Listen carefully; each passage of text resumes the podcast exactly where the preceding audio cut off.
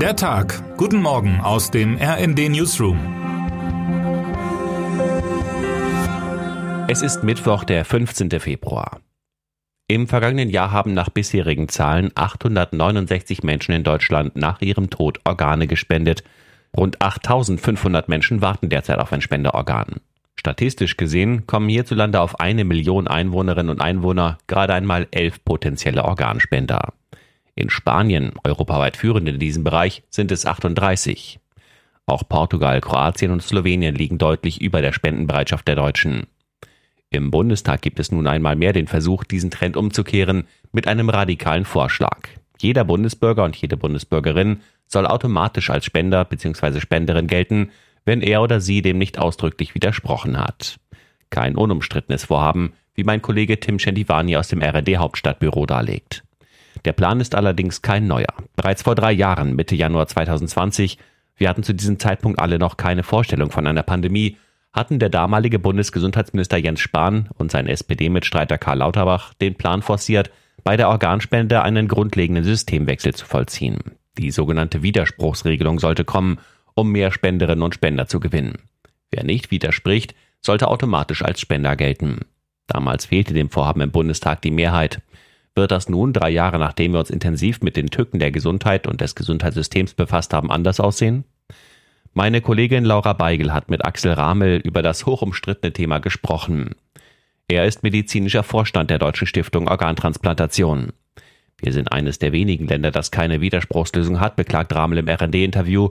Und das liegt auch daran, dass es eine große Opposition in Deutschland gibt, die eine solche Regelung für unethisch hält, weil dabei ein Zwang ausgeübt werde. Dies sei aber nicht der Fall. Man kann erstens zu Lebzeiten Nein sagen und das dokumentieren, und zweitens können nach dem Tod die Angehörigen immer noch widersprechen, und dieser Widerspruch wird berücksichtigt. Experten betonen immer wieder, dass die fehlende Widerspruchslösung nur Teil des Problems sei. In Spanien etwa kommen andere Faktoren hinzu. Während in Deutschland ein Organ erst nach dem Hirntod entnommen werden darf, ist dies in Spanien bereits nach dem Herztod erlaubt. Rund ein Drittel der transplantierten Organe stammt dort von Spendern, bei denen der Herztod festgestellt worden war. Und nicht nur dort haben sich Politiker und Politikerinnen dem Thema in den vergangenen Jahren angenähert. Bulgarien, Belgien, Polen, die Liste der Länder, die eine Widerspruchsregelung bereits eingeführt haben, ist lang. In den USA wird auch debattiert, aber über ein ganz anderes Thema. 2017 hatte der damalige US-Präsident eine Hotline schalten lassen, bei der US-Bürgerinnen und Bürger illegale Einwanderer melden sollten, im Englisch Alien genannt. Nach einem Twitter-Aufruf von Gegnern aber wurde die Hotline bombardiert mit Meldungen über UFO-Sichtungen, auch international Alien genannt. Nach dem Abschuss mehrerer unbekannter Flugobjekte über den USA und Kanada in den vergangenen Tagen kommen nun einmal mehr Spekulationen über außerirdische Lebensformen auf. Manche fragen sich, waren womöglich nicht alle dieser Flugobjekte potenzielle chinesische Spionagegeräte? Kaum ein Thema fasziniert die Menschen so sehr wie Spekulationen über Außerirdische, die der Erde womöglich irgendwann einen Besuch abstatten könnten. Diese Vorstellung füllt Bücher, Serien und Filme und sie scheint trotz unzähliger Auflagen nie auserzählt. Selbst wenn die Wissenschaft bis zum heutigen Tag jeglichen Beweis über die Existenz außerirdischen Lebens schuldig geblieben ist. RD-Redakteur Ben Kendall hat sich auf die Suche nach außerirdischen Lebensformen begeben, beziehungsweise nach den Argumenten für und wider solcher Thesen. Allen bisherigen Erkenntnissen zufolge wäre es viel unwahrscheinlicher, dass die Erde der einzige Planet ist, auf dem es intelligentes Leben gibt, schreibt er. Denn in der Forschung herrsche weitgehend Konsens, dass es Außerirdische gebe. Doch warum haben wir sie noch nicht getroffen? Fehlt ihnen ähnlich wie uns die Technologie, um uns zu besuchen, oder interessieren sie sich einfach nicht?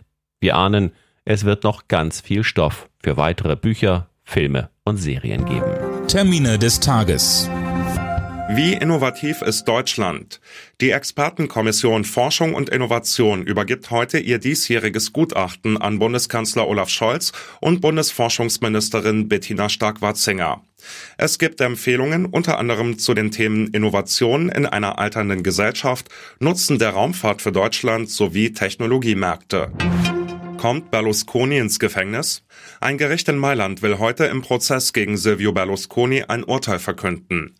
Die Staatsanwaltschaft wirft dem früheren Regierungschef vor, junge Frauen, die er zu Partys in seine Villa eingeladen hatte, bestochen zu haben, damit sie vor Gericht die Unwahrheit sagen. Ihm drohen bis zu sechs Jahre Haft. In den zwei vorangegangenen Prozessen rund um die sogenannten Bunga Bunga Partys war Berlusconi bereits freigesprochen worden.